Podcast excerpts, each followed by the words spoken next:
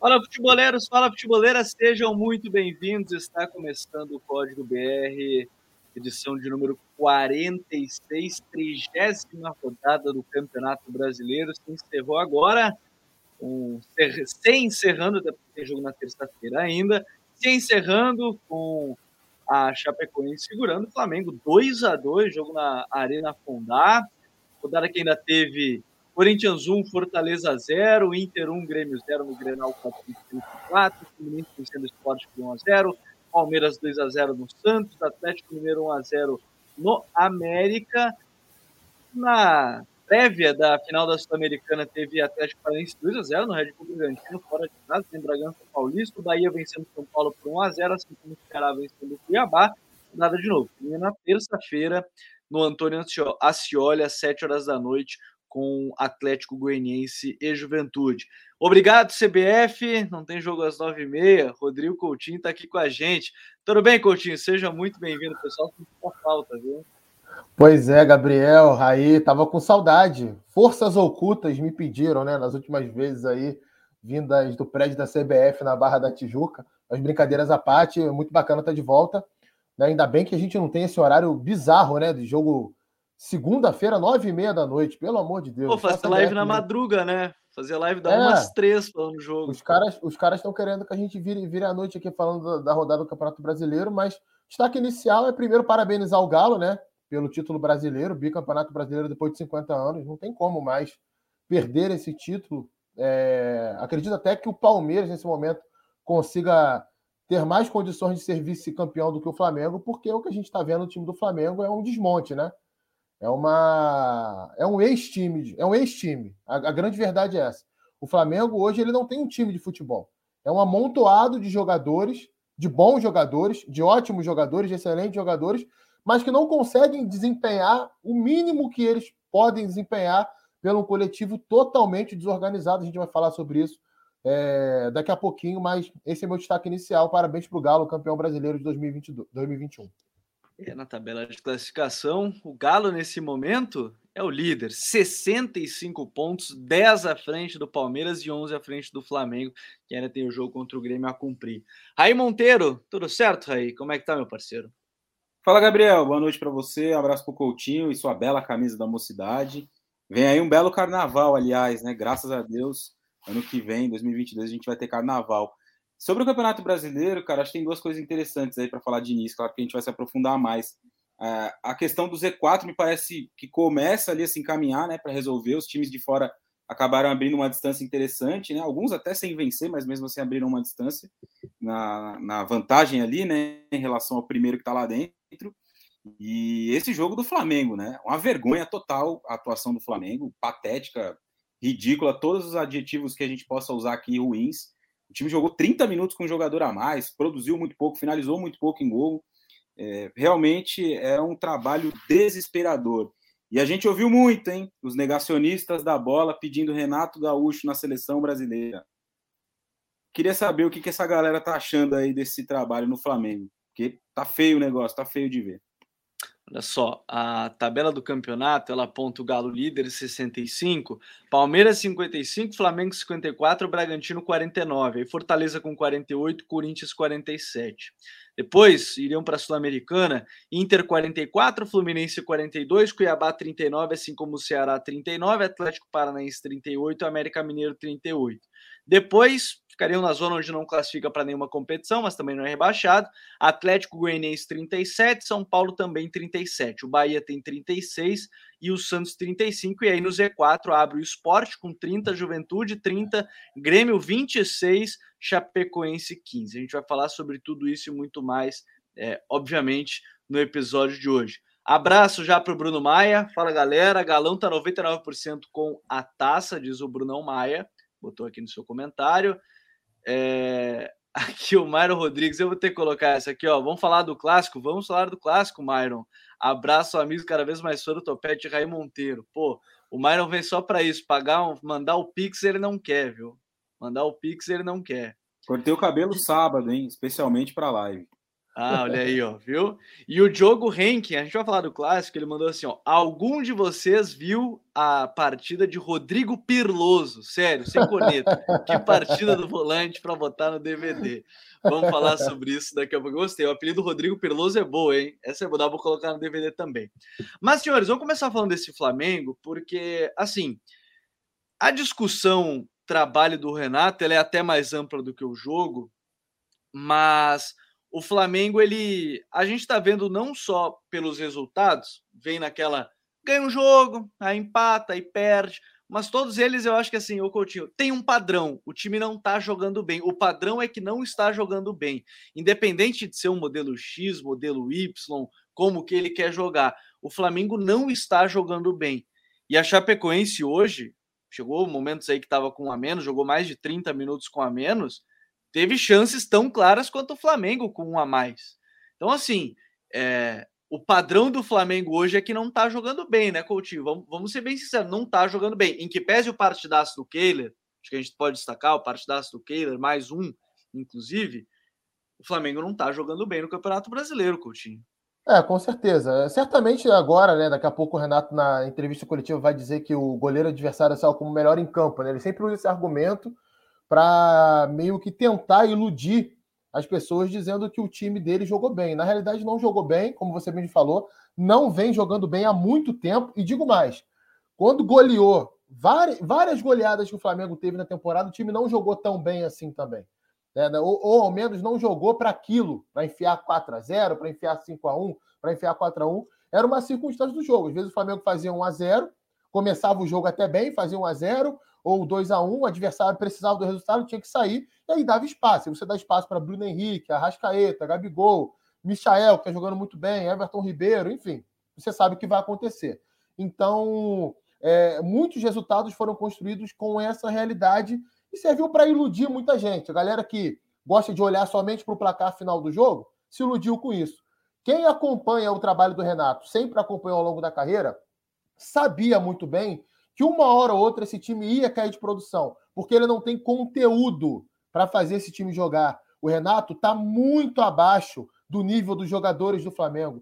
O Renato é um técnico mediano, para dizer uma palavra que seria até correta, mas que hoje é tomada de forma pejorativa. O Renato é um técnico medíocre, é um técnico igual a vários técnicos do futebol brasileiro. E o elenco do Flamengo, aquilo que se espera de futebol para o Flamengo jogar, está muito longe disso, está muito acima disso dois treinadores, e aí eu, eu tenho que fazer o meia-culpa com a própria imprensa. Né? A gente, o rancor, a raiva que a gente via em cima de Rogério Senna e Domenech Torres, Sim. a gente não vê hoje, né? É engraçado isso. O, time, o trabalho do Renato no Flamengo é inferior aos dois, com todos os problemas que o Domi teve na parte defensiva, de transição. O time do Flamengo criava sete, oito chances reais de gol por jogo. O Renato é só na base da, do, do abafa, no contra-ataque, na bola parada em fase ofensiva, que é quando o Flamengo joga 70%, 80% do tempo com o adversário mais atrás, o time não consegue produzir quase nada. É muito pouco, é muito abaixo daquilo que se espera para o time do Flamengo. Coordenação dos movimentos não existe, ocupação de espaços confusa. A gente poderia passar a noite inteira aqui falando do péssimo trabalho que o Renato Gaúcho faz no Flamengo. Pode ser campeão da Libertadores? Pode. Futebol, principalmente que é um jogo só. É? É, ele conta com um elenco com excelentes jogadores, ele é um cara que consegue mexer bem com os brios dos caras em partidas únicas, em situações pontuais. Isso é um mérito dele, como tem mérito outros vários treinadores do futebol brasileiro. Mas é isso. Né? É, é, nem um título de uma Libertadores, sei lá, o Flamengo pode golear o Palmeiras na final da Libertadores. Muito difícil que isso aconteça, principalmente porque o Palmeiras melhorou. Mas nem isso vai me fazer mudar de opinião. Renato Gaúcho está muito abaixo do potencial para ser técnico do Flamengo. É, e um outro ponto, só acrescentar um, um outro uhum. ponto no final aqui, né? Desculpa até me estender um pouquinho, mas acho que o tema pede isso. Sim. Eu acho é, impressionante, impressionante mesmo, como a diretoria do Flamengo é limitada para pensar futebol. Isso que está acontecendo hoje no clube é culpa da direção do Flamengo e dos jogadores do Flamengo, alguns jogadores do Flamengo, que criaram um ambiente muito nocivo para o desenvolvimento do trabalho do Domi e do Rogério Ceni entre aspas, alguns deles boicotaram de fato aquilo que tanto um quanto o outro tentaram fazer em termos de ambiente, em termos de desenvolvimento tático para a equipe. Ainda apegados à ideia do Jorge Jesus, uma coisa que a gente até entende, mas que a gente não entende é a passada de mão da diretoria do Flamengo na cabeça de vários jogadores desse elenco que tiveram posturas ali lamentáveis enquanto tanto Domenech Torrent quanto o Rogério Senna eram treinadores do Flamengo. O que está acontecendo hoje é só a colheita dessa semente que foi plantada lá atrás. Sabe o que é curioso? Eu vou aproveitar que o, o Coutinho falou do, do Senna e do Domi. É, o Renato Rodrigues, nosso parceiraço, fez uma postagem. Deixa eu ver uma coisa. Agora que já vimos os três trabalhos, qual você prefere? Citou os três treinadores e a enquete dele aí já tem 3 mil votos. 50% Rogério Ceni, 40% Domi, 11% Renato. É 49 para o Ceni, né? Para não, senão ia dar 101%, só vocês não acharem que eu tô mal de matemática. 49 Ceni, 40 para o Domi e 11 para o Renato. Se fizesse isso, talvez quando ele chegou, né, o Raí, ah, os números seriam inversos ali com, com o Renato ganhando né, por, por muito. Mas eu, eu quero tocar num ponto que o Coutinho citou o, o Renato mexer com os jogadores. Essas, esse detalhe me parece que o Renato consegue motivar para mata-mata. E aí está cada vez mais claro. Para jogo único, para o mata-mata, parece que é aí que o Renato sobressai, gestão de elenco para isso. Porque para um campeonato que você precisa 38 rodadas manter uma regularidade, isso aí ele não mostrou nem no Grêmio, né? Nem no Grêmio ele mostrou isso. E, e agora no Flamengo tem se comprovado também, né? É, exato. No, no, Campeonato Brasileiro de 38 rodadas, só na motivação, só no vamos lá, só nas resoluções individuais, que é o que o Flamengo tem hoje, né? Tem o, o Michael, que tá, tá numa fase muito boa, né? O jogo contra o Atlético Goianiense sexta-feira ele foi lá, fez dois gols, acabou dando a decidida. Num jogo que foi muito parecido, né, com esse de hoje, na questão do Flamengo ter ali bastante tempo a bola, mas não conseguir criar. A gente não pode esquecer, né, desse jogo. Apesar de ter ganhado, o Flamengo também jogou muito mal na sexta-feira contra o Atlético Goianiense fez gol só no finalzinho do primeiro tempo. Então, para um campeonato desse, só essa, essa motivação não vai rolar, vai precisar de um trabalho, e o Flamengo não tem. Como o Coutinho muito bem definiu, né? Acho que ele foi muito preciso, perfeito nas palavras dele. A gente olha para o Flamengo hoje e vê um time que marca muito mal, time quando tenta subir um pouco mais sua marcação, completamente descoordenado, e aí entra a bola nas costas do lateral, entra a bola nas costas do zagueiro, entra a bola no meio da defesa. A bola parada do Flamengo entra todas. Todo cruzamento que vai na área do Flamengo entra. Se alguém não consegue finalizar, a bola passa por todo mundo e sai do outro lado. E no ataque é o problema, é o mesmo problema, né? Em relação à questão das individualidades. É bola para o Michel tentar driblar dois, três. É, é um, uma tentativa do Gabigol de se mexer, de sair da área. O Gabigol numa fase não tão boa, né? Apesar das duas assistências hoje, não é o melhor Gabigol, é fato. O Everton Ribeiro também está muito mal, isso é verdade. O Bruno Henrique não está bem. É, é claro que a gente precisa falar do trabalho que é muito ruim do Renato, mas também das individualidades, né, algumas delas que vão muito mal. Mas que uma coisa é, acaba que não é, não, não, resolve a outra, né? A gente não pode olhar só para o individual e falar, pô, esses caras estão jogando mal, né? O Gabigol não está tão bem, Bruno Henrique, Everton Ribeiro, muitas coisas nas costas do Michael, e ele não é esse jogador todo que vai resolver a maioria dos jogos, o Arrascaeta fora, mas a gente não pode olhar para tudo isso e ter só esse diagnóstico, né? Ah, os, os caras não estão bem, então não tem muito o que fazer porque coletivamente o time não existe, né? Como a gente já falou aqui algumas vezes, como o Coutinho citou há pouco, o time não mostra nada. A gente olha para o jogo, o jogo do Flamengo é um time com muita dificuldade para tudo, para defender, para criar, para sair da defesa. Teve um momento do jogo hoje no segundo tempo que a Chapecoense já tinha um jogador a menos e conseguia sair tocando bola da defesa, chegar no campo de ataque. Vários contra-ataques entraram, né? O Arão até falou: ah, a gente jogou um pouco mais exposto no segundo tempo, é normal. O Flamengo quase perdeu o jogo. A Chapecoense teve chance de ganhar o jogo no final, uma chance cara a cara que o não, não me lembro se foi o Mike que driblou o, o Gabriel e acabou chutando para fora, a bola saiu o lá Bruno do outro Silva. lado. Bruno Silva, a bola acabou saindo lá do outro lado. É, teve uma bola parada no finalzinho e o Flamengo não assustou, né? As mudanças também, muito, a maioria delas sem sentido. É, a, a, saída do Ramon, claro, saiu machucado, mas a entrada do, de um centroavante no lugar dele, que pouco produziu também. Então, tem sido cada vez mais difícil cara, ver o Flamengo jogar e tentar projetar alguma coisa, né? E a gente vê algumas pessoas, até para encerrar, a gente vê algumas pessoas falando: ah, mas é, não dá para comparar esse Flamengo de agora com o que vai jogar a final da Libertadores. Desse Flamengo que tem jogado, o único jogador que vai voltar para a final da Libertadores é o Arrascaeta. Claro que é um dos grandes jogadores do time que pode resolver o jogo. Mas o restante, a maioria desses jogadores vão ser titulares. Rodrigo Caio, Davi Luiz, que jogou sexta-feira, o Diego Alves tem jogado, Isla, Felipe Luiz está fora alguns jogos, né? Já, mas o meio-campo, Arão e, e Andréas, Bruno Henrique, a maioria dos jogadores tem jogado. Então não é a entrada do Arrascaeta que vai fazer esse Flamengo melhorar. Pode ganhar a final porque tem muito recurso, é lógico que pode. Mas futebol para isso eu não tenho visto e a cada semana, na minha visão pelo menos, tem piorado demais o Flamengo. E, e, Raí, e a gente vai falar, né, Coutinho? Se a gente olhar uhum. o inverso, o Palmeiras vem numa crescente no brasileiro. Então, sim, assim, sim. Em, em, em, diferente, a gente vai falar isso daqui a pouco também do Palmeiras, mas a gente vê enquanto um time começa uma derrocada de, de jogos ruins, o Palmeiras vem num, num momento de jogos bons. É, e vem, e vem numa crescente em algo que a gente cobrava muito do Palmeiras, né? Que era a evolução sim. ofensiva. Né? Um time que apresentasse mais repertório, mais variação de jogada, padrões mais bem definidos. Isso melhorou no Palmeiras, isso é inegável. Ainda não é o ideal, mas em, em, em vista do que era, é, dá até assim a possibilidade do Palmeiras fazer um jogo diferente daquele, daquele que todo mundo acha que vai ser, né? Do Palmeiras retraído jogando no contra-ataque. Eu já não sei se vai ser isso esse jogo, né, porque o Palmeiras melhorou muito nesse aspecto.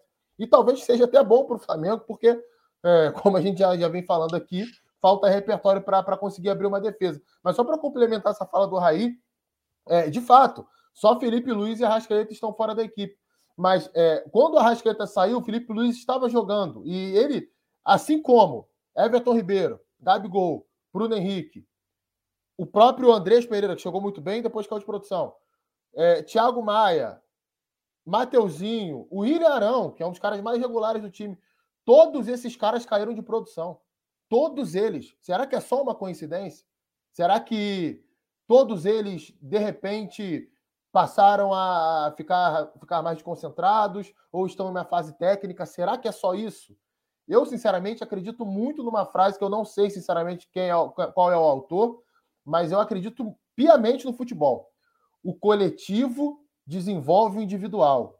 Time bem organizado faz jogador mediano parecer muito bom. Time desorganizado faz, faz jogador mediano parecer jogador fraco, jogador medíocre. E, sinceramente, eu acredito piamente que isso está acontecendo no Flamengo. Não estou dizendo que A ou B seja mediano, não. O Flamengo tem excelentes jogadores, mas passam a render menos a partir do momento que o coletivo não funciona. Eu acho, sinceramente, assim, uma coincidência muito grande que todos esses caras estejam mal no mesmo momento. Há pouco tempo atrás, essa era a desculpa. Ah, mas o time está muito desfalcado.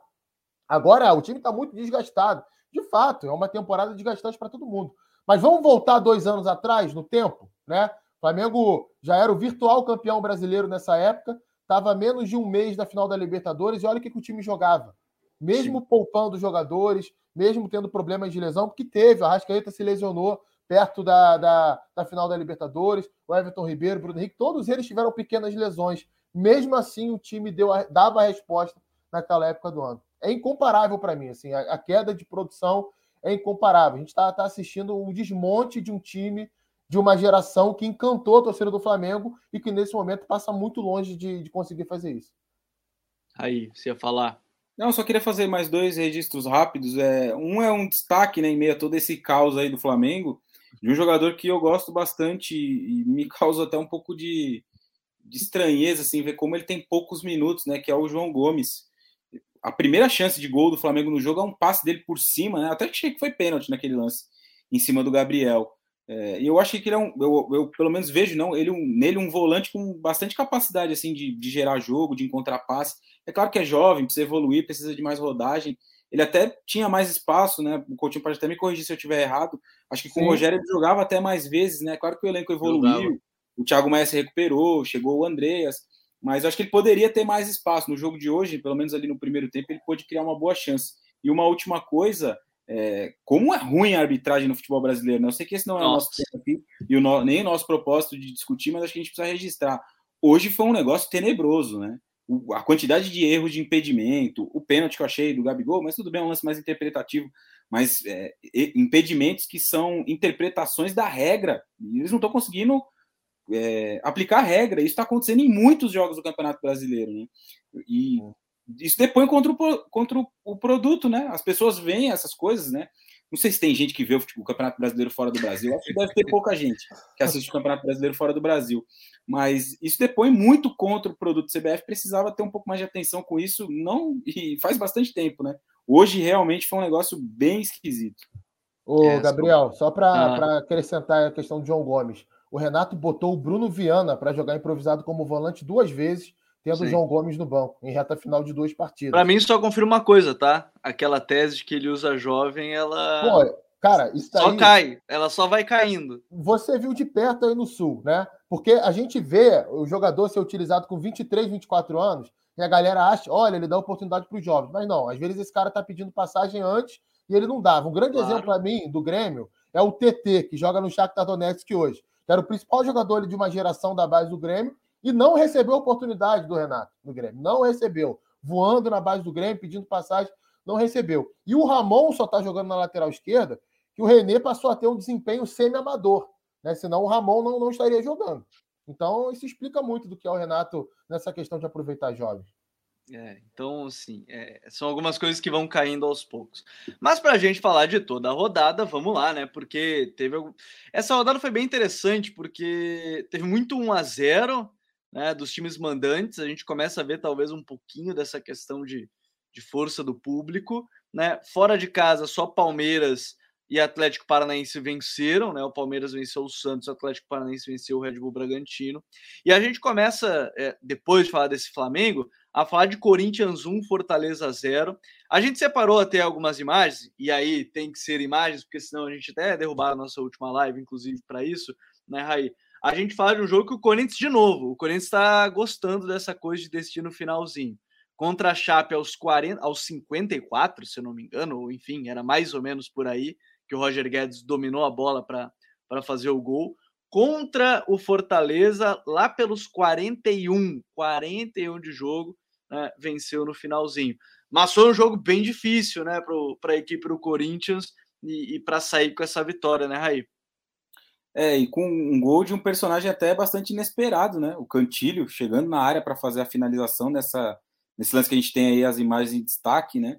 Destaque também para o pivô do Jô nesse lance, né? A bola vem de trás, ele consegue dar uma sustentada boa ali. Me parece me parece que era o Tinga ali junto com ele, né? Não sei se era o Tinga ou, ou o Marcelo Benevenuto. E o Benevenuto, Benevenuto. Era o Benevenuto, né? Ele sustenta bem e o, o, Cantilho até não tem muito essa característica, né, de aparecer na área, porque na maioria das vezes ele joga como primeiro homem no Corinthians. E nesse jogo foi de novo, né? Entrou ali como primeiro homem de meio campo, mas foi importante. Eu acho que isso tem, tem duas questões aí. É um pouco do peso do público, né? Eu acho que sem a torcida do Corinthians não teria ganhado esses dois jogos no final, porque de fato é um combustível a mais e aqui em São Paulo a gente já tem a possibilidade de 100% né, de público liberado, então é, mais de 40 mil pessoas. Eu acho que no jogo contra o Fortaleza tinha um pouco mais de 30, 33. No jogo contra a Chapecoense, na semana passada, tinha mais de 40 mil pessoas, há duas semanas. Então, eu acho que isso também é um, um elemento aí nesse jogo do Corinthians. Sobre o jogo em si, eu continuo sem entender muito e sem concordar também com a opção do Silvinho de usar o Renato Augusto como um 9, né, de tentar gerar ali uma, uma, um cara que se mexa bastante tal, para encontrar paz, sair bastante da referência. Corinthians muitas vezes, no jogo contra a Chape, nesse jogo contra o Fortaleza de novo, pelo menos achei um time sem profundidade. O Roger Guedes, nesse jogo, até tentou aparecer um pouco mais na área, né? No jogo contra a Chape, ele já até tinha ficado um pouco mais preso do lado. Nesse jogo, ele apareceu um pouco mais na área em alguns momentos, o Juliano também infiltrando, mas de uma forma geral, achei de novo que foi um Corinthians sem profundidade com a questão do Renato Augusto. Não, não acho que seja ali o melhor lugar para ele. É claro que no meio tem uma questão de ritmo, o time vai perder um pouco de pressão é, de capacidade de pressionar né, quando perde a bola, porque o Renato Augusto já é um jogador um pouco mais velho, chegou no meio da temporada, não está com o físico na sua plenitude, mas não sei se é ali a melhor opção. Eu gostava mais do Roger Guedes fazendo aquele papel é, no time do Corinthians. Do Queiroz, achei interessante nesses dois jogos, né? Ele foi titular nas duas vezes, como um segundo volante, ali ao lado do, do Juliano, à frente do Gabriel. Jogador com boa capacidade de passe, até uma outra chegada à frente é um Corinthians que oscila, né? Nesse momento da temporada, está oscilando um pouco mais do que talvez se a gente olhasse um pouco para trás no trabalho do Silvinho, naquela sequência que o time ficou 10 jogos sem perder. Que o Corinthians fez jogos melhores, né? Do que vem fazendo nesses últimos aí. Contra o Inter teve muitas dificuldades, contra a Chapecoense de novo, nesse jogo contra o Fortaleza também foi um jogo muito complicado. E sobre a Chape, rapidamente, para passar a palavra para o Coutinho, é, sobre a Chape, sobre o Fortaleza, é, acho que a gente tem que destacar a questão das ausências, né? O time sem o Pikachu e sem o Lucas Crispim, que são jogadores que ajudam muito na produção ofensiva, né? Sentiu muito a. Para não dizer os principais jogadores criativos, né? É. O, o time sentiu muito né, a ausência do Pikachu, teve a questão da, da lesão do David também. O, o Voivoda até colocou o Ronald por ali, daquele lado direito, né? Mas também não foi um Fortaleza que conseguiu criar tantas oportunidades no jogo assim. Foi um jogo, de uma forma geral, bastante equilibrado, né? Nenhuma das equipes jogou muito mais que a outra. No finalzinho, o Corinthians conseguiu apertar um pouco mais, e aí nas, nas mudanças, né? Do, do Silvinho, teve um papel muito importante do jogo, como a gente viu nas imagens, para conseguir vencer o jogo. Pode ser uma opção, né? Para o Corinthians, em alguns jogos, aí ter o jogo, quem sabe jogando mais tempo, né? 30, 40 minutos. Nesse caso, até, né, Coutinho, ainda dessa questão do, do Jô, quando você coloca o Renato ali, você tem justamente o que o Raí falou, né? Falta às vezes a, a, profundidade, porque só tem o Roger Guedes, de fato, né? O Gabriel Pereira é o cara que vai pegar a bola ao pé, né? Recebe mais pro drible. E, e os outros dois, Juliano e o Duqueiroz, não são exatamente esses caras. Você acha que o Jô vai ser essa alternativa? Mas, ou, ou, Porque colocar o Jô, também o time vai continuar sendo pesado, né? Vai ser ruim para marcar a pressão, aquela coisa toda. É, é alternativa só para final de jogo ou será que o Silvinho pode achar como alternativa de maneira geral? Então, Gabriel, assim, pode ser que, que seja uma alternativa, né? Porque tá faltando ter um pouquinho mais de, de profundidade realmente. A questão do Renato Augusto para funcionar como esse falso 9, né? Primeiro, precisa de duas coisas. Primeiro, no, o entorno dele precisa se mexer para aproveitar esse espaço que ele teoricamente vai criar. E a dinâmica do falso 9 é o jogador atrair um, um, um, um zagueiro adversário ou a atenção da linha de defesa adversária para criar espaço de infiltração. Nesse jogo, o Roger Guedes fez uma ou duas vezes. No jogo passado, contra a Chapecoense, o Duqueiroz chegou a fazer. Eu até acho que ele tem essa característica, ele tem essa capacidade. É um jogador que consegue ocupar uma faixa maior de campo em relação ao Juliano, mas fez pouco, né? Fez pouco. Talvez os jogadores estejam muito é, presos e com dificuldade de entender dentro dessa característica do ataque posicional do Corinthians, que é uma coisa natural também. É, vale lembrar que o Corinthians era um time até a virada do turno e passou a ser outro. Né? Então a gente tem relativamente aí pouco tempo. Mas é aquilo, né, cara? É muita pressão, é um time de, de, de muita ascendência na mídia, a torcida gigante. E aí a, a, a, cobrança acaba atrapalhando um pouquinho esse processo, por mais que o Corinthians tenha até um bom histórico aí de não mandar técnico embora de uma forma rápida. Mas é, o Silvinho vai ter que criar soluções. Eu, eu até acho que a proposta em si, a ideia, não é ruim de você ter o Renato Augusto, que é um jogador muito inteligente, criando esses espaços. Agora, o entorno dele precisa, funcionar. E a parte física dele precisa estar um pouco melhor também, porque para fazer essa função, o jogador precisa ter um pouquinho mais de, é, de, de, de, capacidade para se mexer, para de intensidade nos movimentos, para atrair zagueiro, para atrair volante. Enfim, eu vejo muito dessa forma. E o segundo tempo, o Fortaleza foi muito ruim, né? O Fortaleza não conseguiu competir no segundo tempo. Talvez explique também um pouco dessa, desse final de jogo com o Corinthians aí massacrando. Bom, seguindo adiante aqui no, no código BR, eu peço se você está acompanhando no YouTube, deixar o teu like, compartilhar com os amigos aí a live para a gente chegar mais longe. E se você está acompanhando nas plataformas de streaming de áudio, convido também a acompanhar ao vivo, que aí você pode deixar o seu comentário e participar das gravações. O Jorge Gabriel, inclusive, mandou, né? O Ceará está tendo grande evolução nos últimos jogos. Será que agora o Thiago Nunes encaixa um grande trabalho? A gente vai falar sobre isso daqui a pouquinho. Segunda vitória seguida, né, do Ceará gente vai falar sobre isso daqui a pouco na live.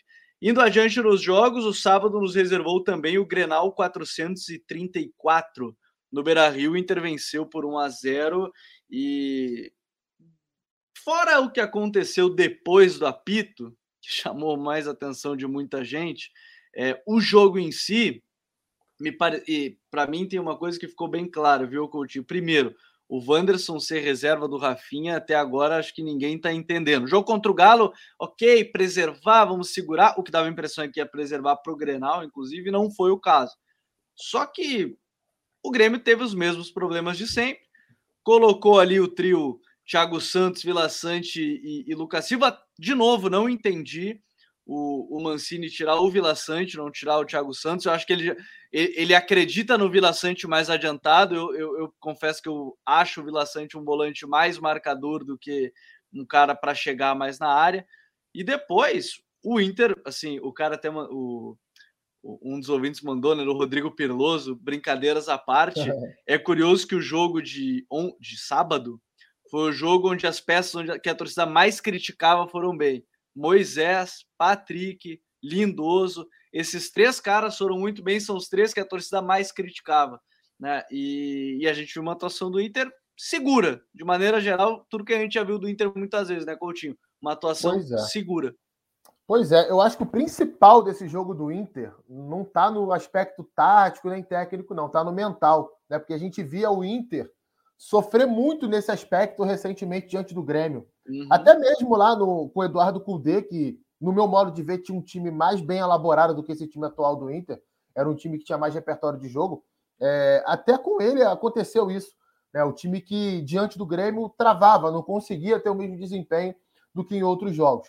É, então foi um jogo de muita imposição baseado nisso. O Grêmio não conseguiu jogar. O Grêmio ele, ele, não, ele não, conseguiu ser competitivo, Sim. assustar o Inter assim com regularidade.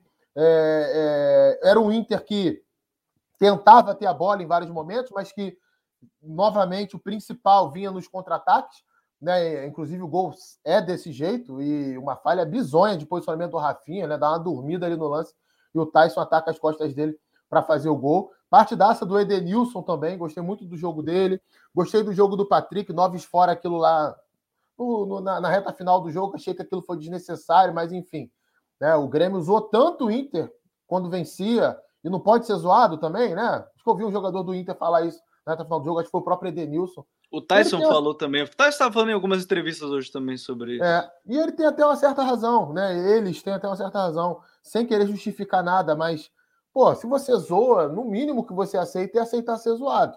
E acho que o time do Grêmio perdeu o esportivo ali no final, dá para entender pelo momento ruim que vive, e está cada vez mais complicado, né? Principalmente com essas decisões aí do Mancini, realmente barrar o Wanderson para deixar o Rafinha em campo é, é, é, um, é uma afronta à inteligência de qualquer pessoa que esteja vendo o Campeonato Brasileiro.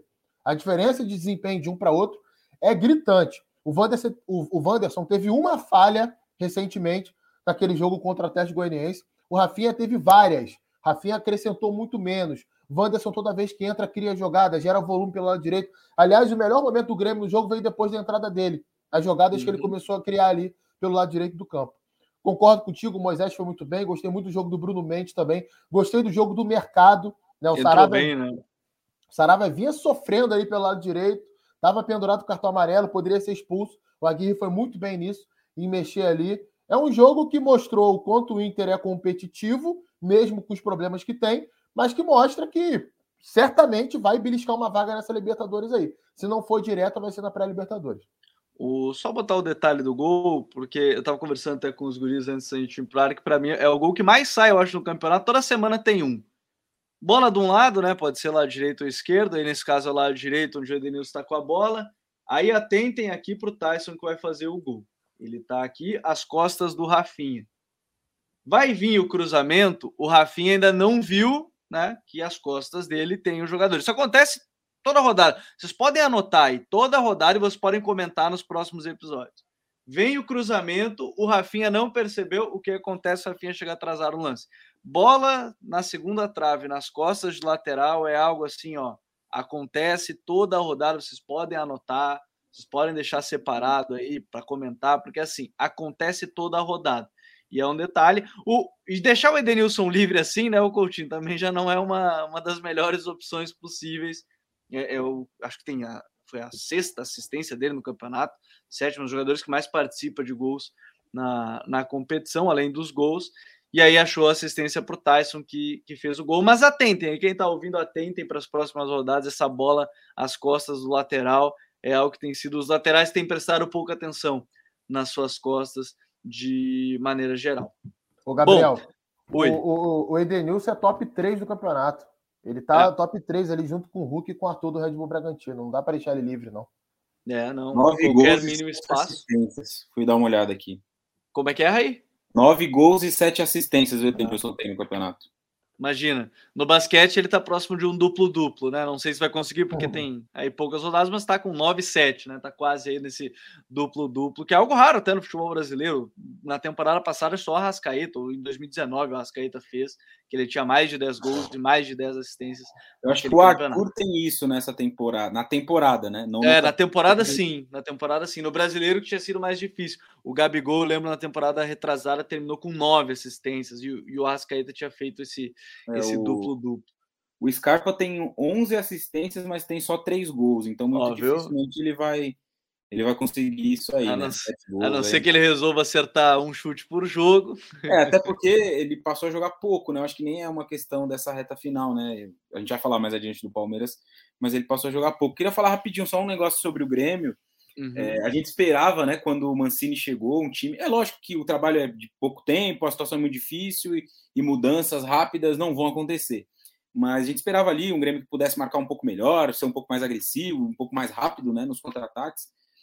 Achei boa de, de cara ali um, o ajuste de Douglas Costa um pouco mais pela esquerda, né? A gente falou sobre isso, eu acho, na semana passada. Você até falou que uhum. o, o melhor Douglas Costa que você tinha visto tinha sido ali pelo lado esquerdo com o Guardiola, se não me engano, no Bayern de Munique mas Sim. muito pouco, né? É claro que, como eu disse, a situação é muito difícil, é muito difícil esperar que eh, vão acontecer muitas mudanças, mas o Grêmio, muito, muito, o, o clássico foi muito ruim para o Grêmio, né? Eu acho que não só do ponto de vista do resultado, que tende a ser muito definitivo, né, para o Grêmio, do ponto de vista anímico, muita gente colocava, né, esse Grenal como fiel da balança aí para decretar a queda ou não. É claro que matematicamente ainda não, mas ficou muito difícil depois de perder o clássico se você consegue um resultado fora de casa, dá uma animada ali, talvez as coisas pudessem melhorar um pouco. Mas foi acho que o pior jogo do Grêmio em bastante tempo, né? A gente falou aqui muito sobre recortes, né? O Grêmio teve bons momentos, teve um bom primeiro tempo contra o Atlético Goianiense, teve ali bons momentos contra o Palmeiras, fez um jogo bom contra o Atlético Mineiro na semana passada, né? É, podia até ter levado um pontinho de BH. E esse Grenal foi muito, muito ruim do Grêmio. Acho que teve pouco jogo de uma forma geral. Foi de novo, como tem sido regra nos últimos clássicos é, entre Grêmio e Inter, um jogo muito picado, com muitas faltas, bastante pegado, acho que é um, um pouco até natural, né? Pela rivalidade que se criou, por tudo que valia esse clássico para o Inter. O Inter se mobilizou muito para ganhar esse jogo, né? Poupou jogadores na rodada passada contra o São Paulo. Quase que, ah, vamos perder esse jogo aqui contra o São Paulo e tal, e o nosso foco está lá no Grenal semana, na, na próxima semana. E foi lá e conseguiu ganhar o jogo, né? Tyson de novo muito bem, tem feito uma reta final boa. O Tyson, desde que se recuperou da lesão, acho que ele tem feito jogos bastante interessantes. E o Inter do Aguirre é isso, cara. É um time bastante organizado, que vai competir, que vai brigar, que vai dar pouco espaço, que vai ser consistente ali, sem bola, para marcar, mas não vai dar um passo adiante. É eu não, não espero mais um passo adiante do Inter. Espero um time que vai brigar ali até o final para ficar quarto, quinto, sexto, entre os seis primeiros, acho que o Inter fica. Muito provavelmente vai jogar a Libertadores de forma direta, né? Até o sexto lugar deve ir até a fase de grupos de forma direta. Mas não, não sei se esse time tem muita margem com o Aguirre para evoluir. Acho que até uma outra discussão. Acho que o elenco tem ali possibilidades, né? Eu gosto bastante, por exemplo, do Maurício, que não é titular nesse time. É, acho que é um jogador que poderia ter mais minutos é, é, Tem muito jovem entrando se pegar, né? Você tem aí, você falou do Maurício, é o Yuri. O garoto também na, na, na zaga, Bruno. O Kaique Bruno, Rocha. Kaique Rocha. Mendes, Bruno, Bruno Mendes. Kaique Rocha. Kaique Rocha, exatamente, camisa 3. Muito bom também. Claro que tem um recorte pequeno, né? Ele fez, foi titular contra o Bragantino, fez um bom jogo naquele dia entrou também contra o São Paulo em algum momento ali para fazer um trio de zaga. Eu acho que o Inter tem time para mais, tem um time para evoluir na próxima temporada, né? Claro que com alguns reforços pontuais. Mas não sei se com o Aguirre vai ser esse time que vai poder evoluir na próxima temporada. Eu acho que o trabalho dele bateu no teto e vai fazer o Inter chegar à Libertadores. Mas para a próxima temporada é uma outra conversa.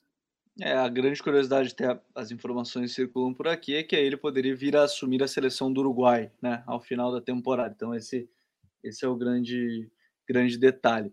Bom, para a gente seguir ainda nessa rodada, outro clássico, né, que teve, Santos 0, Palmeiras 2, a gente vinha falando dessa crescente da equipe do Palmeiras, e, e eu deixei já em aberto só para o Coutinho depois comentar também, é eu peguei, o bom é que no replay tem a câmera aberta que é legal da gente mostrar, Coutinho, e não confundam, de branco é o Palmeiras, de preto é o Santos, é na Vila, beleza, mas é que agora o Santos tem jogado de preto, né? Pra, é o terceiro uniforme e tudo mais. Mas eu deixei separado, depois a gente vai falar. aqui em São Paulo, que é azul marinho esse uniforme aí. Tá bom, tá bom. Vamos, vamos, vamos, vamos fechar aqui azul marinho. Vocês disseram, vamos, vamos fechar no azul marinho. Mas depois a gente fala até desse gol, desse gol em detalhe, porque o Palmeiras vem numa crescente interessante, né? Nessa, nesse campeonato agora, nessa reta final, visando ainda a Libertadores, né, Coutinho? Sim, totalmente, né? Eu cobrei muitas vezes aqui no Código BR que o Palmeiras tivesse um comportamento um pouco mais ofensivo em alguns jogos, né? Que tivesse uma estratégia diferente de dar a bola para o adversário e jogar no contra-ataque, porque tinha jogadores que poderiam fazer isso. Tem muita gente que acha que o Palmeiras só tem jogadores para jogar em contra-ataque. Eu discordo totalmente disso. Acho que é um time que pode propor jogo, tem jogadores com bom poder de articulação também. É, por exemplo, tem um zagueiro como o Luan, que tem um passe inicial muito bom. Né? Você tem no meio-campo um jogador como o Danilo, que também articula bem. Tem o Rafael Veiga, que acrescenta na circulação de bola, ataca bem a área. O Dudu, que é um, para o nível do futebol brasileiro, é um craque. Gustavo Scarpa. Enfim, tem vários jogadores ali que que nesse contexto de, do time ficar um pouco mais com a bola, vão, vão sim acrescentar. É, e deu para ver isso. Acho que o, o, Santos começou o jogo até bem. Acho que até a metade ali do primeiro tempo, o Santos fez um jogo equilibrado. Foi um time corajoso, impetuoso, foi para cima. É, teve até duas boas, dois bons ataques ali antes do Palmeiras começar a chegar. Mas aí, com o tempo, o Palmeiras foi arrefecendo esse ímpeto, né? foi botando a bola no chão, foi organizando. Interessante a gente ver como é que conseguiu gerar chances de formas diferentes, tanto em contra-ataque quanto em ligação direta, às vezes, como foi, por exemplo, nesse gol aí é, anulado, né? Nesse lance que a gente vai ver. Aqui a gente já vê um erro crasso do Santos, que é o seguinte, Gabriel. Você vai adiantar a marcação para pegar a marcação alta. Os zagueiros, a última linha, esses últimos três caras que a gente está vendo aí, eles não podem dar esse espaço para a linha do meio-campo. Eles têm que matar esse espaço. Porque aí você força o jogador adversário a voltar antes da linha do meio campo. Né? Se a gente está vendo ali, vamos botar aí uns 10 metros, né? Para ser, ser econômico. Sim. E eles estão matando ali, que poderia estar um pouco mais na frente. E o time todo espaçado, né? Você vê, por exemplo, não tem o um ponto de pressão. Ah, vai sair pelo lado direito, então vamos focar o time para o lado direito, vamos flutuar o time para aquele lado. Não, a gente está vendo um time todo espaçado. O Palmeiras tinha algumas linhas de passe ali por dentro para conseguir acertar, optou pelo passe longo e acabou saindo o gol do Rony logo depois é, a gente vê esse frame é muito interessante, porque o time está tão espaçado que quando a bola chega aqui no terço final, estão os três zagueiros tentando proteger a área, e tem aqui, se eu não estou enganado, o Zanocelo começando a chegar, mas ninguém para proteger. Tem mais dois do Palmeiras chegando ainda, né? É, e não tem ninguém para proteger a entrada da área. Então, foi um erro que o Santos cometeu, tentou adiantar a marcação e não mostrou organização para isso. Mas o Palmeiras, como eu vinha falando, é, foi um time que conseguiu produzir de forma diferente, tanto no contra-ataque, quanto com bola de pé em pé, uma troca de passe mais longa, quanto ligações diretas. Está crescendo, está evoluindo, está tá sendo legal de ver. O Abel está dando sequência ali para o Scarpa, Veiga e Dudu por trás do Rony. Acredito que esse vai ser o time da final. Felipe Melo vem jogando muito bem, nem jogou esse jogo, né? Jogou o Danilo, mas o Felipe Melo vem jogando muito bem no meio-campo. Existe essa dúvida, quem é que joga ali? São três caras para brigar por duas vagas: Zé Rafael, Danilo e Felipe Melo. Luan e Gustavo Gomes seguem jogando em lados opostos da defesa, né? O Luan pela esquerda, o Gustavo Gomes pela uhum. direita. Acho que para qualificar essa circulação de bola, porque o Luan ele tem mais facilidade com a perna esquerda do que o Gustavo Gomes, ele é mais técnico com a bola no pé do que o Gustavo Gomes. O Marcos Rocha subiu de produção, o Piqueires vem jogando bem. É um time que está crescendo na reta final da temporada e se aproximando da Libertadores. Quer dizer que vai ser campeão da Libertadores? Não sei. Futebol é, é muito circunstancial. Às vezes tem um, um, dia ruim, é um jogo só, mas nesse momento, em comparação ao Flamengo, o Palmeiras está jogando muito melhor. É, e, e, nessa reta final, uma arrancada importante aí da equipe do Palmeiras. Inclusive, se você está ouvindo isso já na terça-feira, é, depois do meio-dia, no canal a gente fez uma análise sobre é, os gols do Palmeiras contra defesas fechadas, porque era a grande crítica que a gente tinha. Os times começaram a entregar a bola para o Palmeiras, o Palmeiras não conseguia criar, então a gente fez uma análise porque o time mudou, conseguiu, começou a criar mais contra equipes que entregavam a bola. O jogo contra o esporte foi muito claro, né? ainda mais que saiu perdendo. Explicou um pouquinho mais sobre o que, que mudou no Palmeiras, como é que o Palmeiras tem atacado esses times que vêm para se defender não foi o caso do jogo contra o Santos, né? Atacou de outras formas, mas em partidas anteriores, contra Inter, contra Grêmio, contra a equipe do esporte, o Palmeiras conseguiu atacar mesmo assim equipes que buscavam se defender. A gente teve uma rodada de muitos clássicos, né? Porque lá em Minas teve o Atlético Mineiro vencendo o América por 1 a 0 gol do Guilherme Arana. E assim, né, Raí? É, 10 pontos para o segundo colocado, 11 para o segundo. A equipe do, do Atlético ela arranca né, e mantém essa solidez ao longo do campeonato para conquistar esse título. 65 pontos, são 30 jogos, 20 vitórias, 5 empates e 5 derrotas. Mesmo que um ou outro jogo não consiga desempenhar o melhor, é a equipe que com mais talentos vem conseguindo resolver muitos jogos. E é claro, tem suas organizações, obviamente, e aí com o jogo contra o América foi mais ou menos por aí também, né? É, o, o Atlético, me, nesse momento da temporada, me lembra muito o Palmeiras do Cuca, que ganhou o Campeonato Brasileiro de 2016. É, não tá jogando bem, é aquele negócio ali, vamos aqui, faca nos dentes, vamos ganhar o jogo de 1 a 0 meio a 0 é, faz um gol e recua e defende. É um time que está na contagem regressiva para ganhar um campeonato depois de muito tempo, né? Não, não tem jogado bem. O Cuca fez, precisou fazer algumas mudanças nesse jogo. Na, pelo segundo, pela segunda vez seguida, né? O Tietchan foi titular do lado do, do Alan. No jogo contra o, o Grêmio, até achei isso um erro, né? Depois o Jair entrou e o time melhorou um pouco. O Jair é um dos melhores jogadores do campeonato aí, na, na posição dele, né? Tem tá fazendo um campeonato muito bom. Aí ele não tinha o Nacho, jogou com o Zarate por dentro do 4-2-3-1. Achei que foi interessante ter o Savarino de volta, né? O, o jogo com o Diego Costa e Hulk no, no, no, confronto contra o Grêmio mostrou um Atlético muitas vezes sem velocidade. E a entrada do Savarino, sem ter a possibilidade do Keno, é interessante nesse sentido, né? Devolve um pouco mais de rapidez para o time, um pouco mais de dinâmica. Até mesmo o Vargas, né? Que foi titular nesse jogo, dá um pouquinho mais de velocidade em alguns momentos do que essa dupla. São alternativas. O Atlético tem muitos jogadores. E nesse momento da temporada, com vários jogos em sequência, né? Tem, o, o, o calendário é ruim para o Atlético também, não é ruim só para o Flamengo, não. Ruim no sentido de vários jogos seguidos, né? O Atlético jogou quarta-feira, já jogou de novo no domingo, e, e assim vai ser até, a, até que acabe a temporada, jogos difíceis, desgastantes, e o time está entrando num, numa rota, como eu disse, muito parecida com aquela do Palmeiras do Cuca, né? Ganha, não joga tão bem, mas vai lá, arranca o resultado. E hoje é muito difícil imaginar que o Atlético não vai conseguir ganhar esse título, né? 90, mais de 95% de chance. Com esse empate do Flamengo ainda as coisas é, se aproximaram mais disso, né? Foi um jogo difícil. O América Mineiro faz um campeonato muito bom, dificultou em vários momentos, teve até chances de abrir o placar em algum momento ao longo do primeiro tempo, mas não conseguiu fazer isso acho que de uma forma geral acabou prevalecendo um pouco mais da qualidade do Atlético, né? E da mobilização muito grande que esse time está para ganhar o campeonato. É, o, o, o, Atlético vem por. E acho que essa mobilização é um ponto-chave também. E é legal de ver o América nesse sentido. A gente comentou, logo que foi anunciado, o Marquinhos Santos foi uma escolha muito coerente dentro do que, do que se esperava do campeonato. Desde que saiu o Wagner Mancini, o, Marquinhos não precisou mudar muita coisa, né, Coutinho? Ele pegou, mudou algumas coisas dentro da ideia dele, mas manteve uma coerência. Aí a gente tem que ressaltar também esses pequenos detalhes. Ah, perdeu, mas perdeu não jogando muito mal, nem ficando só na defesa, e mostrou uma coerência. O trabalho do Marquinhos mostrou uma coerência da própria direção do América, né? Sim, basicamente o América perdeu o jogo por um, uma dormida do Fabrício Daniel, que entrou ali pelo lado esquerdo e se posicionou mal para conseguir marcar o Mariano, e aí deu espaço para o Mariano ganhar, ganhar o passe em profundidade.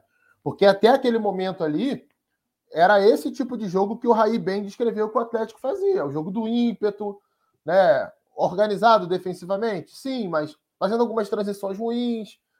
Assustava quando o América perdia a bola e o Atlético Mineiro acelerava. Algum, algumas subidas de marcação bem executadas do, do Galo no campo de ataque. E é muito pouco, né, gente? É muito pouco, né? Eu, ontem, hoje um cidadão no Twitter de manhã. É... Pô, de manhã cedo já é. De manhã cedo, cara. Eu tive que dar, tive que dar uma, uma, uma, uma rasgada nele cedo. Né? Porque o cara me manda, pega o lance do gol do Atlético, né? E manda uma aspas que eu tinha tweetado ontem, que eu dizendo que o Atlético tinha dificuldade contra equipes que se fecham. E tem, meu amigo, tem dificuldade, seja quem tiver, seja quem for você, né? Seja qual, qual, for o seu poder de observação de um jogo de futebol. E a gente tem que falar, né? Porque o Galo é o líder do campeonato, que merece ser campeão, que é o melhor time do campeonato, e a gente vai fechar os olhos para isso, não. Porque senão o futebol brasileiro vai continuar sendo o, esse futebol periférico que é. Essa expressão não é minha, não, do Rafael Rezende, nosso colega que é comentarista do Sport TV. E ele foi muito feliz quando ele falou isso. O futebol brasileiro é um futebol periférico, e é exatamente isso. Né? É, não, é, não está entre os principais campeonatos do mundo, entre os principais é, torneios do mundo, exatamente, é, exatamente por uma série de coisas, entre elas a limitação dos treinadores. A gente tem um técnico do nível do Cuca, com todo respeito a ele, mas é outro técnico mediano, mais uma vez campeão brasileiro, mais uma vez fazendo uma campanha histórica no Atlético Mineiro. Né? É, o Renato Gaúcho e vários outros, Abel Braga, vários outros aqui do, do, do, futebol brasileiro, que são caras que em determinado momento da carreira tiveram o seu mérito, não são caras horrorosos, têm méritos por algumas coisas, não são pessoas que não entendam, não, não entendem de futebol, mas se a gente quer um futebol bem jogado, algo mais elaborado, são caras que estão muito longe daquilo que podem oferecer para a gente, principalmente quando se tem um, um potencial de investimento e um elenco como tem esse time do Galo com o material humano que tem, ver o futebol que o Galo joga, mesmo campeão brasileiro, para mim está muito abaixo do que poderia jogar.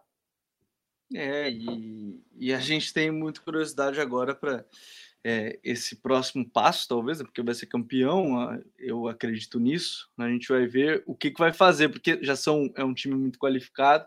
Qual vai ser o próximo passo desse Atlético Mineiro aí com o técnico Cuca para a temporada de 2022, inclusive. Bom, ainda na rodada, a gente tem que destacar lá na Arena Fonte Nova, triunfo do Bahia, 1 a 0 em cima da equipe do São Paulo. Tô aprendendo, às vezes eu falo ali o Vitória, Vitória do Bahia, os caras me dão porrada, é verdade. Triunfo do Bahia, é, de destaque antes, fora futebol, Guto Ferreira fazendo o merchanzinho da pizza ali, ali foi, ó, mandou bem para quem não viu o vídeo, vai lá no perfil do Bahia, Tá sensacional, professor Guto Ferreira. E, e assim, bom né? Demais, bom demais. É, não, o Guto é, é fora de série. Como é que é? E o bom é que ele pergunta é, como é que vocês falam aqui que é barril, né? Barril é um negócio muito bom, um negócio da hora. E, e, aí ele pergunta, ele, não, essa pizza tá barril, não sei o quê. Mas sobre o jogo, o Raí, é, a gente tem que destacar primeiro o, o Bahia sólido defensivamente, sete jogos, um gol sofrido, né? No empate com o Ceará um empate 1 a 1 vitória em cima do São Paulo e, e, um São Paulo que foi meio desconectado do jogo, tá meio desligado, criou uma outra chance, mas nada demais na partida também, né?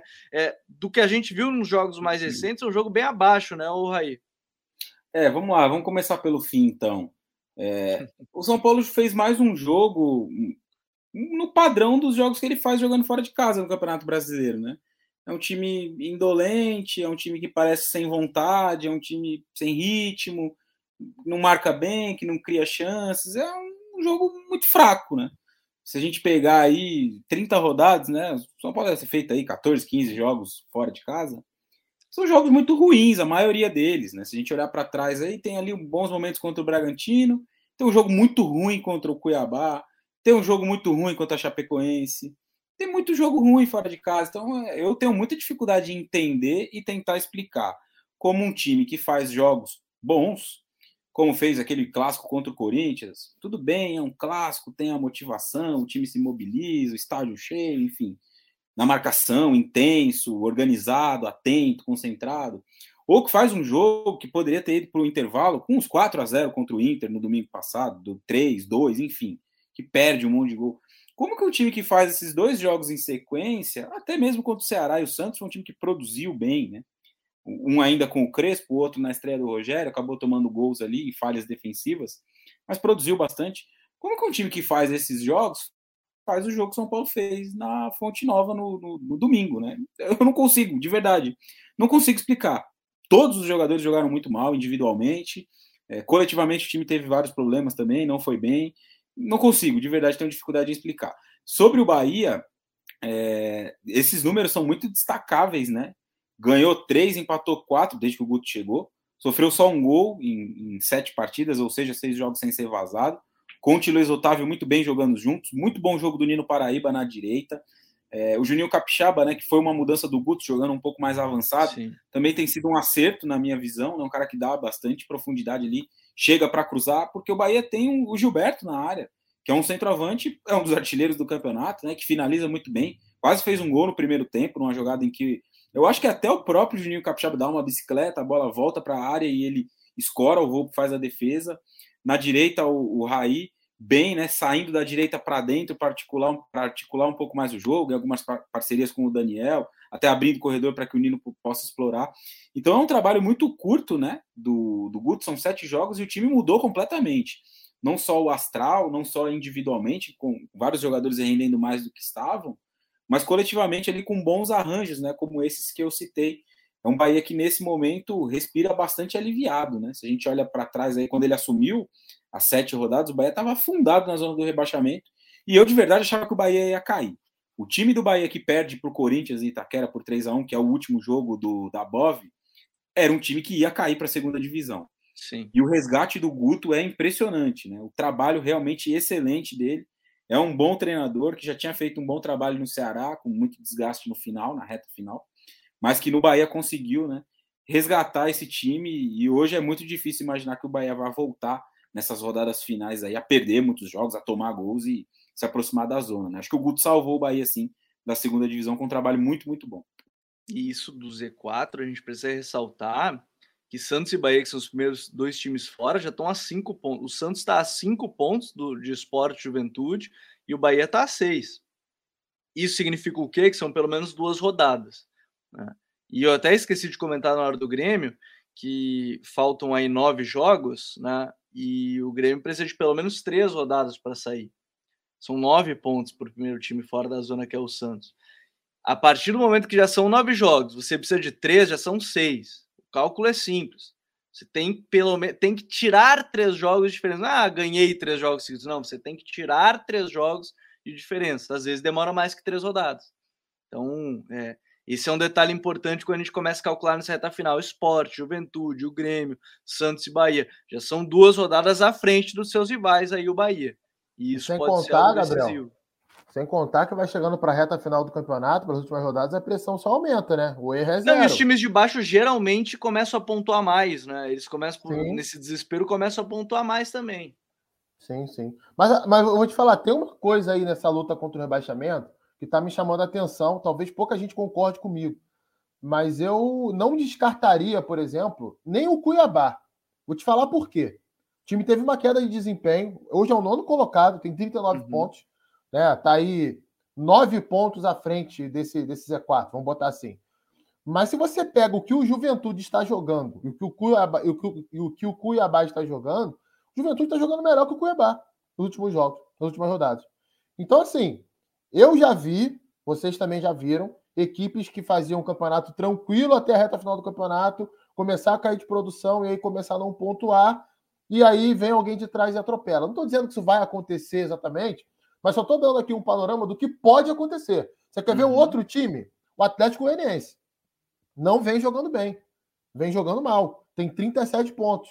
Não está livre de rebaixamento. Às vezes a gente até descarta, né? Algumas equipes assim, mas eu estou me atendo muito ao desempenho. Atlético Goianiense e Cuiabá são os times que mais me chamam a atenção nesse ponto. Não vem jogando bem nas últimas partidas e, e equipes que estão abaixo vêm no momento melhor, como o Bahia e Juventude, por exemplo. E o próprio esporte, né? Sim, diga aí. Tem uma outra coisa rápida, né? É, em relação a isso que o Coutinho falou. O campeonato está muito embolado, né? Então, qualquer duas, três vitórias, você sobe muito ou cai muito, né? Ou dois, três jogos sem ganhar. Eu vou usar dois exemplos. O Santos, há duas rodadas, estava muito perto da zona do rebaixamento. Aí ele ganha do Fluminense, ganha do Atlético Paranaense e dá um salto. Aí ele volta a perder um jogo e ele já é o primeiro time fora da zona do rebaixamento. O Atlético Paranaense é a mesma coisa. Antes de jogar com o Flamengo, era o primeiro time fora da zona. Empata com o Flamengo, ganha do Bragantino, já deu um salto, está um pouco mais acima. O Ceará também. A gente olhava ali com muita cautela, né? Pô, o Ceará tá jogando mal, tá se aproximando do Z4, não tá ganhando jogos. Ganhou dois jogos, já deu um salto também, hoje já é o décimo. Então, duas, três rodadas ali, um jogo que você perde e os seus rivais diretos ganham, você cai duas, três posições e tem chance grande de entrar no redemoinho. Eu acho que está mais próximo de se definir a questão da zona do rebaixamento. De verdade, eu acho difícil que Juventude, Esporte e Grêmio consigam se salvar nesse momento do campeonato e pensando nos jogos que eles têm adiante. Né? Pode ser que mude, como eu disse, duas ou três rodadas, tudo pode acontecer, mas acho difícil. Me parece que de todos os momentos que a gente já teve nesse campeonato, esse agora é o que o Z4 começa a se encaminhar para se definir. É, são esses, esses jogos aí que a gente começa a ver uma, uma, uma sequência interessante para ver como é que vai se dar nessa reta final. Os últimos dois jogos também que a gente tem que falar, né? Três jogos, perdão, já deixei passar aqui. Lá no Maracanã, Coutinho, Fluminense 1, Sport 0. Para mim, fizeram a melhor montagem do mundo, que é segundos antes do gol, começa a torcida a gritar burro, ou, time sem vergonha, eu acho. Time sem, sem vergonha. vergonha. Time sem vergonha. Aí vem o lance tal, vem para o lado, cruzamento, gol, é comemoração. Isso aí é o, o suco de, de, de apressados, 40, né? 49, time sem vergonha, 50. Para para ver que começou o show do meu tricolor. É fantástico esse vídeo. Mas Não, foi um tá jogo, bom. cara, assim, a gente compreende a insatisfação da, da torcida do Fluminense, porque realmente o time, mais uma vez, teve aquele padrão de atuação. Quando o adversário sai, dá espaço, o Fluminense vai lá, consegue criar alguma coisa. E no segundo tempo até conseguiu bastante, né? O esporte mudou bastante a postura em relação ao primeiro tempo, claro, precisando do resultado. Então teve que sair um pouco mais. Aí o Fluminense também, com a entrada do Casares, que entrou muito bem, conseguiu esse espaço. Foi um jogo em que o Marcão é, tentou uma situação diferente ali, uma dupla de ataque. Ele vinha sempre jogando no 4-1-4-1, passou para o 4-4-2 com John Kennedy e Fred como dupla de ataque. Uma dinâmica até que me surpreendeu. Inicialmente o Fred saindo mais da área e o John Kennedy fazendo algumas diagonais ali por trás do Fred, mas é, o time ele, ele, ele, não flui em fase ofensiva, né? Não, não é um time que, que não consegue, não, não é um time que consiga ter uma troca de passes rápida, uma movimentação insinuante, bem coordenada, variação de jogadas. Não, depende sempre de um contra-ataque. Isso segue no Fluminense. Marcão não me parece capaz nesse momento de, de acrescentar isso à equipe. É, ele tentou o Luiz Henrique mais fixo pela direita, o John Arias saindo da esquerda para o centro, abrindo o corredor para o Marlon passar, mas essa dinâmica acabou não funcionando também pela postura um pouco modorrenta, a troca de passes arrastada, o gramado do Maracanã também não, não facilita, o esporte marcou bem no primeiro tempo, então somatório de tudo isso, fez com que o jogo ficasse amarrado. E aí o esporte não conseguiu ser competitivo no segundo tempo, e a gente destaca as ausências sentidas, né? Tanto o Gustavo quanto o Mikael vinham jogando muito bem nas últimas rodadas, e os dois ficaram suspensos de uma vez só. O Mikael, por causa daquela bobagem de meter uma máscara na cara para comemorar gol, ficou de fora do jogo no Maracanã. Ele esqueceu, o melhor é que ele só não deu entrevista que nem o Marinho, aquela época do Ceará, sabia não, porque não perguntaram provavelmente porque ele ficou claramente. Ele tinha esquecido que ele estava pendurado, né? Porra, cara, é, isso aí é aquele negócio. Aí não né? dá, né? Não dá. A gente elogia o jogador porque tá jogando muito bem nas últimas rodadas, mas, pô, pelo amor de Deus, você é profissional, cara. Seu time tá disputando para não cair, tá num momento importante, você é um jogador primordial no time, você não sabe que você tá pendurado? Porra, não dá. Aí, aí realmente foi um amadorismo bizarro mas o esporte não conseguiu fazer frente ao Fluminense no segundo tempo por isso. Saiu para jogar, não tinha tanto repertório de jogada, até conseguiu criar uma outra situação, mas se expôs na reta final, acabou perdendo o jogo. E ele tinha feito um gol anulado nesse jogo, que foi o jogo contra o Atlético Goianiense. Ele faz um gol anulado, vai para a torcida para comemorar, né? O gol anulado depois. E aí vem o intervalo e não tem uma boa alma para dizer para ele: meu filho, se você fizer o gol, não vai lá na torcida tal, que você vai tomar o cartão amarelo. Ou ele mesmo, né, Raí? Ele mesmo poderia ter, ter, se tocado, pô, já tomei o cartão, porque o gol foi anulado, mas ele chega a levar o cartão. Né? Ele, ele faz o gol, bota a máscara, leva o cartão, aí beleza, o cartão é anulado, porque o gol foi anulado. Ok. Ele vai e faz a mesma coisa, cara, quando, quando mete do, o segundo gol do esporte no jogo. Inacreditável. É, são coisas que, que de fato não, não dá para entender. Na prévia da decisão da Sul-Americana, aí a gente teve um Atlético Paranaense vencendo por 2 a 0. É claro, de novo, né? A prévia não é a mesma coisa, não, não tem nada a ver com o jogo que provavelmente vai ser na final da Sul-Americana. Mas se o Atlético Paranaense dava uma impressão de, pô, desde que chegou o Alberto Valentim, uma queda muito grande no, no Campeonato Brasileiro, uma vitória fora de casa contra a equipe do, do Red Bull Bragantino, é pelo menos para dar um ânimo e uma moral importante, né? Cara, eu não consigo. Você, você falou do Alberto Valente, eu dei risada aqui. Eu não consigo esquecer aquela história dele lá no Cuiabá. Mas, enfim, é, falando sobre, sobre, essa questão aí do, do, do, jogo, a produção. Eu acho que o que mais chamou a atenção nesse jogo do Bragantino com o Atlético Paranaense foi a produção ofensiva muito baixa né, do, do Bragantino. Poucas finalizações, poucas chances. E era um time que jogou ali, pelo menos com a sua base de ataque, né? muito parecida com, com o time titular, é claro. Ainda sem o Prachedes, então o Elinho outra vez foi titular, formando a linha de três ali, né? Ele, o Arthur, o Ítalo, o Coelho, o Arthur até em alguns momentos mais próximo do Ítalo, né? Parecendo uma dupla, ele ali atrás, como em alguns momentos, né? Como um 10. Mas foi. Eu acho que o que mais chama atenção foi um Bragantino com muita dificuldade de criar qualquer coisa. Né? Finalizou pouco, não teve boas oportunidades. O, o Atlético se defendeu bem em boa parte do jogo. E aí consegue um gol numa falha, né? O, o Cleiton tá fazendo um campeonato muito bom. Eu, eu não, não sou muito. Não é um goleiro que me, me traz muita confiança mas tem feito um bom campeonato brasileiro, dessa vez falhou. E aí, na reta final, ali, muito na tentativa né, do, do Bragantino de se expor, de tentar buscar o empate, ver o contra-ataque, o Pedro Rocha consegue fazer o gol. Eu não vejo uma melhora muito acentuada no Atlético. Um dia desses, uma pessoa até me perguntou no Twitter, né, uma torcedora do Atlético, se eu achava que o time tinha evoluído, né, coletivamente aí ao longo da temporada.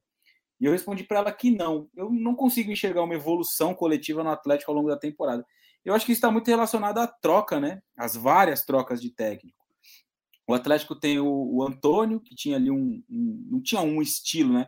O Atlético não tinha uma grande identidade. Era um time que em alguns jogos tinha um pouco mais a bola, em outros jogos jogava um pouco mais para contra-atacar. Vem o, o, o e, e majoritariamente um time que joga para contra-atacar. E aí vem o Valentim, que nos dois jogos de maior os dois melhores recortes ali que dá para a gente pegar, né? Que são os jogos contra Penharol e Flamengo. É um Atlético que se defende, busca os contra-ataques e consegue sair das duas semifinais com a classificação. Mas eu acho que o time não tem evolução coletiva. Individualmente tem bons jogadores. O Thiago Heleno eu acho um excelente zagueiro.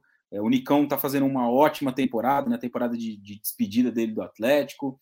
Gosto do, do Eric, gosto do Christian.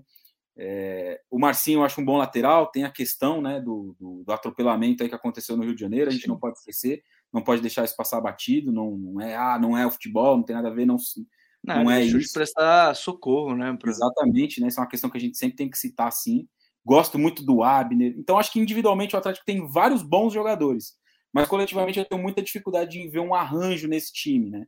Algo mais promissor, pensando principalmente na próxima temporada, né? Já que o Valentim chegou agora e muito dificilmente o Atlético vai trocar de treinador de novo. Né? Tem duas finais por aí, mas acho que vai ser muito mais na base de, de, de manter aí um time que se defenda de uma forma sólida e tente, tente aproveitar o que o Nicão possa fazer, o que o Terans, que não tem jogado bem também, possa decidir lá na frente. Mas vejo com muita dificuldade essa reta final do Atlético aí do ponto de vista coletivo do time. Nicão que está com um contrato para encerrar, né, Gabriel? É, não, e aparentemente vai deixar, né? Ele vai, vai de fato encerrar a sua passagem. Ele falou depois do, vai, jogo, acho... depois do jogo contra o Penharol, ele falou que era a última temporada dele no Atlético. E é um baita reforço aí no mercado, hein? Tem muito time que o Unicão seria titular no futebol brasileiro. O Antônio deu uma entrevista pra gente agora no, no TPI e falou que nenhum jogador faz o que o Nicão faz, segundo ele, né? Como ponta. Cara, é que assim, ele é, ele é aquele típico ponto, assim, que ele pode não ser o mais velocista do mundo atualmente, mas ele te dá uma sustentação se precisar de bola longa. Ele te dá o drible, ele te dá um jogo por dentro, ele te dá um jogo o último passe dele é muito é, bom. então, assim, ele participa de tudo: finalização, passe. Então, assim, ele te entrega de fato. O que o Antônio falou Talvez seja o, o, exagero, talvez, mas assim, que ele entrega muita coisa, mas muita coisa mesmo, que muito ponto aí não entrega, com certeza ele entrega. Tem muito ponto que é só de velocidade, tem muito ponto que é só de drible, e o Unicão ele te entrega e muita é um... coisa nesse sentido. E é um jogador de 29 anos, né? É um jogador de 29 anos, então é relativamente jovem aí, né? Para onde ele for, vai chegar de graça, só tem a questão do salário aí, tem que acertar com ele, mas seria um reforço excelente aí para eu acho que hoje ele não jogaria só no Flamengo, no Palmeiras e no Atlético Mineiro. Nos outros times do futebol brasileiro, acho que ele jogaria em todos. Olha, vou te, vou te falar, na atual fase do Everton Ribeiro, acho que é. até no Flamengo ele jogaria. É verdade. Isso também no Flamengo. É verdade. Mas seria, acho, olha, é um jogador. Eu sou muito fã do Nicão, jogadoraço.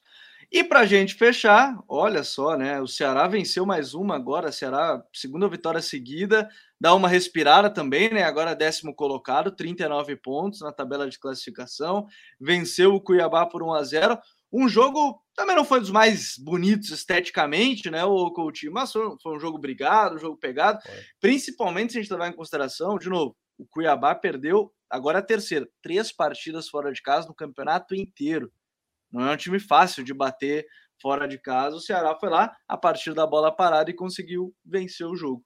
Sim, sim. E eu vou te falar, o Ceará, no meu modo de ver, ele só fica abaixo do Palmeiras em desempenho nessa rodada. Jogou muito bem o Ceará. O Ceará foi um time muito agressivo, como você falou, Gabriel. Não é um jogo vistoso, né? Acho que o Thiago Nunes entendeu que não adianta ele querer mudar muita coisa ali do que vinha sendo feito com o Guto Ferreira.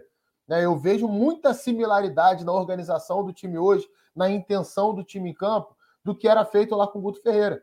É, quando dá para sair curto, sai, mas é um jogo muito de, de explorar velocidade, de resolver rápido os ataques, ligação direta, ganho de segunda bola no meu campo, aceleração da sequência, inverte o lado do jogo, é o lateral atacando profundidade, é o ponta pisando na área. O Vina voltou a jogar muito bem. O Vina vem uhum. jogando bem nas últimas rodadas. É um Ceará que ainda não é um time regular, né? Mas é um time que vem crescendo. Se a gente pega aí as últimas cinco, seis rodadas, vamos botar uns três jogos bons do Ceará. E nessa rodada, para mim, o melhor deles. 1 a 0 foi muito pouco. O Kleber chegou até a perder um pênalti no final, mas o Cuiabá não conseguiu competir. E que não dá para entender, né? Um jogo difícil, né? Cara, deixa o Vina bater, né? Pô, tá, aí, isso aí gerou até um tumulto ali na, na reta final do jogo, porque o Thiago Nunes ficou muito chateado com razão. Chamou o Vina, né? Porque o Fernando Sobral queria bater o pênalti também, aí ficou aquela discussão ali: quem vai bater, quem vai bater. O Vina deu a bola pro Kleber, queria dar moral pro Kleber, que até entende por esse lado. Mas, pô, cara, tá 1x0 o jogo. Vai que numa bola vadia lá, o Cuiabá empata o jogo. Né? Você tem que matar o jogo, faz 2 a 0 ganha confiança, aumenta o saldo de gols. O próprio Vina ganharia mais confiança com isso também, mas não foi o que aconteceu. Gostei muito da atuação do Ceará nessa rodada. Messias e Luiz Otávio voltaram a jogar muito bem na zaga. Né? Eles fizeram um campeonato muito irregular para aquilo que eles podem apresentar. É, acredito que eles têm potencial para formar uma das melhores duplas de zaga do Brasil. Protegem a área muito bem, se impõem no jogo aéreo, são zagueiros rápidos, né? O Luiz Otávio um pouquinho menos do que o Messias, mas o Messias é um zagueiro muito veloz para um zagueiro de 1,90m. É, Sobral bem no meio campo mais uma vez. O Eric caiu como uma luva do lado direito, é muito habilidoso esse jogador. Né? Nesse jogo aí de, de transição muito forte do Ceará, ele encaixa muito bem. E o Cuiabá não competiu, cara. O Cuiabá não conseguiu jogar. O Cuiabá se protegeu bem, como é de praxe é, na, na, nesse Campeonato Brasileiro, como você me falou, perdeu apenas três jogos fora, muito em cima disso, né? Por ser uma defesa muito sólida. Mas e aí? Você vai passar o jogo inteiro se defendendo? Vai lá dar, dar, dar uma machucada no adversário? Não conseguiu dar. Vitória justíssima do Ceará. É, e o detalhe até a gente deixou separado, né, Coutinho, no gol, que a gente ficou de conversar até, que é esse gol de bola parada, tem alguns detalhes que a gente comentava antes, que é legal de mostrar, né, Coutinho? Pois é, né? Para quem tem curiosidade de saber como funciona a marcação na bola parada, essa aqui é uma marcação mista, né? Com predominância em zona. Quase toda marcação é mista em bola parada. A gente tem aqui, ó, o PP, né? Bota no PP aí, Gabriel, para a galera, é, perto do juiz aqui, exatamente. Qual é a função dele? Fazer um bloqueio no Messias. Gente, vamos aprender a diferenciar o que é um bloqueio, o que é uma marcação individual. Marcação individual é aquela que você acompanha o cara para te botar no alto com ele. Bloqueio é aquela que você se coloca na frente do jogador para impedir que esse cara vá na bola. Então, às vezes, a gente vê na televisão, comentarista, narrador falando assim: pô, mas fulano de tal, desse tamanho, tá marcando o Messias, que é alto. Ele não tá lá para te botar pelo alto com o Messias. Ele tá ali para impedir que o Messias chegue na bola. É um trabalho em conjunto. O PP, e no caso que está um pouco mais acima ali é o Yuri, outro volante, os dois fazendo bloqueios nos principais cabeceadores do time adversário. O Yuri estava no Luiz Otávio, o PP estava no Messias. E por trás deles tem meio que esse cinturão aí em volta da pequena área, marcando por zona. Cada um desses jogadores é responsável por uma zoninha dessa ali na área e eles têm que se movimentar onde a bola for. Vai vir mais aberta? Sai para atacar a bola. Vai vir mais fechada? Recua para tirar a bola. E nem uma coisa nem outra aconteceu nesse lance aí. É uma cobrança de escanteio na segunda trave. O PP não faz um bloqueio como tem que ser feito em cima do Messias. Tem que se colocar na frente do cara, dar peitada, impedir que ele chegue na bola. O PP não consegue fazer isso. Ele até dobra o joelho. Nesse frame até dá para ver melhor. Ele até dobra o joelho se consigo dar um zoom. Uhum. Ele tá com o joelho dobrado, pronto para só esperar o Messias pular por cima dele, né? E tá de costas. O que tá errado. O bloqueio você tem que fazer de frente. Você não, você não tá preocupado com a bola. O treinador fala isso para você, ó. Fica de frente, bate de frente com ele, impede ele de chegar na bola. Ele tá de costas. E aí o Messias sobe. O, o João Lucas, que tá aqui, ó. Esse último homem aqui na risca da pequena área. esse último homem aqui é o João Lucas, ele deveria atacar essa bola. Viu que está vida aberta, ataca a bola estava marcando a zona, não conseguiu atacar e o Messias sobe e acaba marcando o gol de cabeça. Claro que tem o mérito da batida, né? Aberta fora dessa região da zona, tem o mérito do Messias de vencer esse bloqueio, mas também tem a falha do outro lado. É importante a gente mostrar as duas coisas, Gabriel.